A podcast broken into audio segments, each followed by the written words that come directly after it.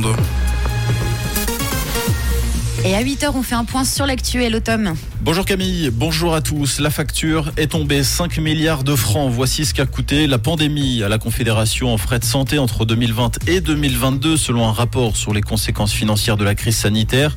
L'essentiel de ces coûts revient au test Covid et à l'achat de vaccins et de biens médicaux.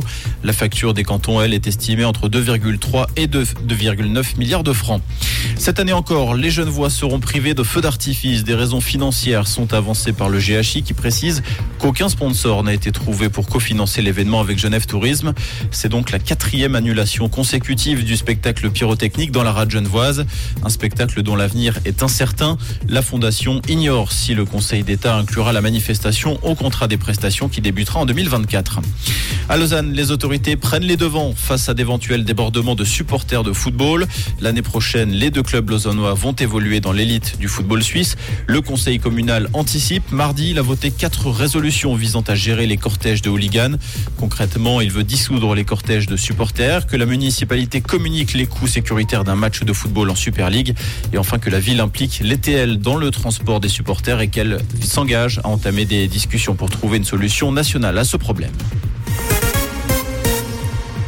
De violents orages sont prévus tout cet après-midi sur le canton de Vaud. Les courses d'école ont été supprimées. La police cantonale a lancé une préalerte météo avec des vents qui pourront atteindre les 100 km à l'heure. Il est recommandé à la population de limiter au maximum ses déplacements, d'éviter les balades en montagne et les activités sur les plans d'eau. En Chine, au moins 31 personnes ont été tuées par une explosion dans un restaurant. La détonation s'est produite hier soir dans la ville de Yingchuan, dans le nord-ouest du pays. Une fuite de gaz liquéfié serait à l'origine du drame. Six personnes souffrent de brûlures et de blessures liées à des éclats de verre. En football, les clubs suisses sont fixés sur leurs adversaires européens pour le deuxième tour qualificatif de la Ligue des Champions. Le Servette FC défiera les Belges du Genk. En Europa League, Lucerne sera opposé au club suédois de Djurgården. Bâle défiera le vainqueur entre le Tobol Kostani au Kazakhstan et Onkaospo en Finlande.